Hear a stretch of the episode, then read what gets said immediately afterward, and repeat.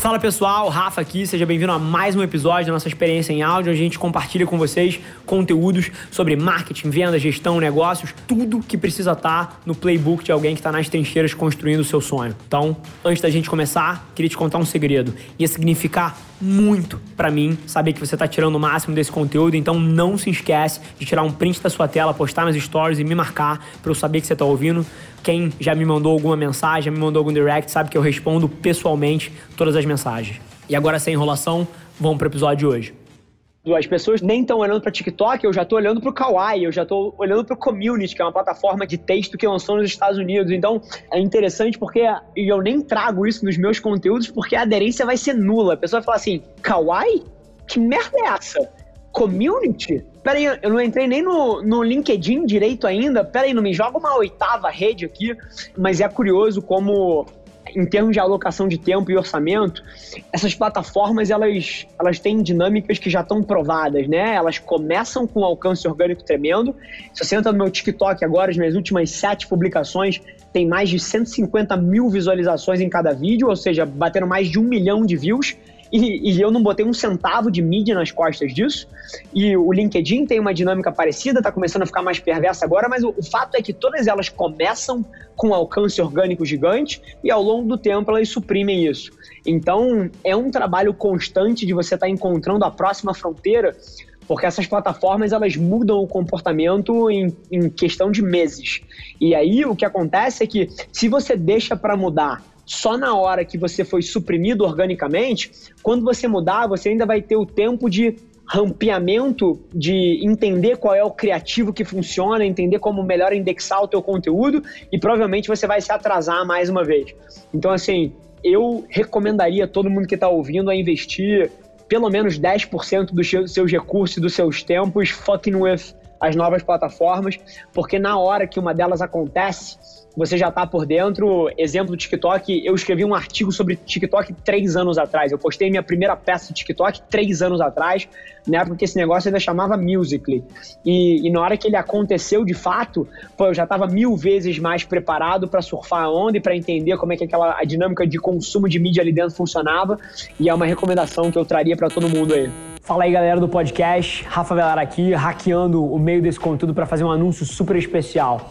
2020 é o ano para mim, para você, e o que a gente resolveu trazer de presente foi um raio-x da nossa estratégia que a gente usa na minha marca, como é que a gente produz conteúdo, como é que a gente pensa conteúdo e como é que a gente produz eventualmente alguma coisa perto de 400 peças de conteúdo por semana com uma equipe super enxuta. Tenho certeza que vai gerar um valor tremendo para você e para você ter acesso é super simples, tá? É só entrar lá no meu site rafavelar.com.br/barra 2020. Você vai ter acesso a tudo.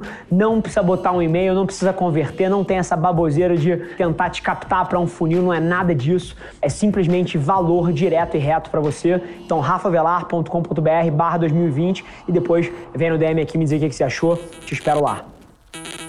Esse demográfico de 8 a 14 é um demográfico surreal para a gente descobrir novas tendências. Eu viajo muito, né? E viajava mais ainda quando eu morava no Rio, agora estou morando em São Paulo, mas quando eu morava no Rio, eu vinha toda semana para São Paulo e um pouco mais cedo na minha carreira eu viajava muito para fora também por conta de relacionamento com alguns parceiros de negócio. E dentro disso, eu sempre tive muito interesse em observar de perto o comportamento das meninas de 8 a 14 anos. Porque quando eu estava no, no, no, aeroporto, quando eu estava nessas viagens e tem uma mãe viajando com uma filha, tem um pai viajando com uma filha, essas crianças, em 2020, elas passam o tempo inteiro no celular. Elas não largam o smartphone. E você observar o que elas fazem ali dentro é muito interessante para você descobrir tendência. O FaceTune virou uma coisa enorme na nossa sociedade há uns 4, 5 anos atrás, mais ou menos. Para quem não sabe o que é Facetune, é um app que com poucos tapas você se deixa lindo e maravilhoso e você encolhe a sua barriga e, e não é tipo Photoshop que precisa de técnica, é tudo mega intuitivo. E eu descobri o Facetune como uma tendência de comportamento, cara, 4 anos atrás, vendo uma menina de 12 anos se colocar maquiagem com um clique na, na plataforma. E eu falei assim, cacete, o que, que é isso? E eu descobri. O Musical.ly foi a mesma coisa. Eu estava num voo em Dallas, nos Estados Unidos, e no assento do meu lado, enquanto a gente estava no taxiando o avião ainda, tinha uma menina que não parava de ver vídeo numa plataforma que eu não conhecia. E eu fiquei tentando procurar uma logo ali, procurar pô, algum, algum nome e não tinha. Até o momento que eu parei eu, pô, você se incomoda de me, me dizer o que, que é isso? E aí ela falou Musical.ly, eu fui pesquisar e aí eu entrei na plataforma. Então, esse demográfico de 8 a 14 é um demográfico que consome os principais trendsetters, os principais formadores de opinião e deriva isso em comportamento de forma natural. Então, assim, a quantidade de coisas que um publicitário, que um marqueteiro tem para aprender em termos de tendência com o demográfico jovem é simplesmente enorme. Foi assim que eu descobri o Facetune há quatro anos atrás, foi assim que eu descobri o Musical.ly há três anos atrás, e eu tenho certeza que é espiando os celulares de, o celular de meninas de 13 anos de idade que eu vou descobrir as próximas 19 plataformas ao longo dos próximos 20 anos. Por mais que eu invista 70% do meu tempo entendendo tendência e entendendo comportamento, eu sou lento ainda comparado a uma menina ou um garoto de 9 anos de idade. Lento. Não nasci com o meu smartphone na mão. E é curioso, você pode criar sistemas para se proteger dessa lentidão que alguém de 30 anos constrói dentro de um panorama tão volátil que é o digital hoje em dia. Por exemplo, coisas que eu faço que são mega não ortodoxas. Todo dia de manhã, eu acordo e eu tenho uma rotina. Eu não sei se todo mundo está ouvindo aqui vai ficar feliz em saber a minha rotina, mas eu vou falar mesmo assim, porque eu não ligo tanto. Mas eu acordo, a primeira coisa que eu faço, eu bebo, sei lá, 700 ml de água e eu vou pro banheiro.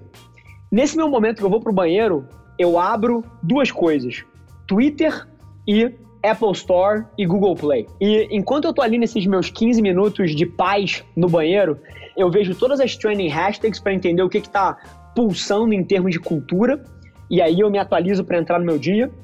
Eu olho todos os principais top apps que foram baixados nas últimas 24 horas na Apple Store. Isso me dá um pulso de tendência e cultura fantástico. E eu faço a mesma coisa no Google Play, num segundo celular que eu tenho. Então, assim, esses três hábitos, eles me permitiram, por exemplo, época de Covid agora, todo mundo falando em Zoom, falando em Hangouts, falando em videoconferência. Eu vi isso acontecendo há um mês atrás, porque no dia que lá fora nos Estados Unidos foi decretado o lockdown, o Google Hangouts, o Zoom, o Slack o, e outros dois comunicadores, o Skype e mais um comunicador que eu esqueci agora, pela primeira vez na história entraram nos top 10 apps baixados. Eu falei, hum, interessante. Olha o home office acontecendo. E aí, oito dias depois, todas as matérias começam a vir, todas as pessoas começam a falar disso, mas você consegue pegar o pulso cultural antes se você tem os data points certos que você analisa. Então, assim, eu criei sistemas para me manter atualizado e os meus principais são os top apps baixados e os trending hashtags do Twitter. O Twitter é uma ferramenta absolutamente fantástica para você pegar pulso cultural e entender tendência também. Eu prevejo que algum tech giant vai comprar os Zooms. É curioso, né? O Google tem o Hangouts, tem o Meets, é, que ele está inclusive fundindo, se eu não me engano, ou já fundiu. Mas, por exemplo, a Apple não tem um comunicador fantástico em escala. A Microsoft tem um que não é tão hypado. O Facebook tem, mas está em mega decadência, né? É curioso. Num momento onde todos os comunicadores bombaram, o Skype foi reduzido a pó em termos de market share. Sabia disso? E eu até prevejo aqui que algum dos tech giants vai comprar o Slack, vai comprar o Zoom. Para mim, para mim faria todo sentido do mundo para agregar no, no ecossistema de plataforma deles.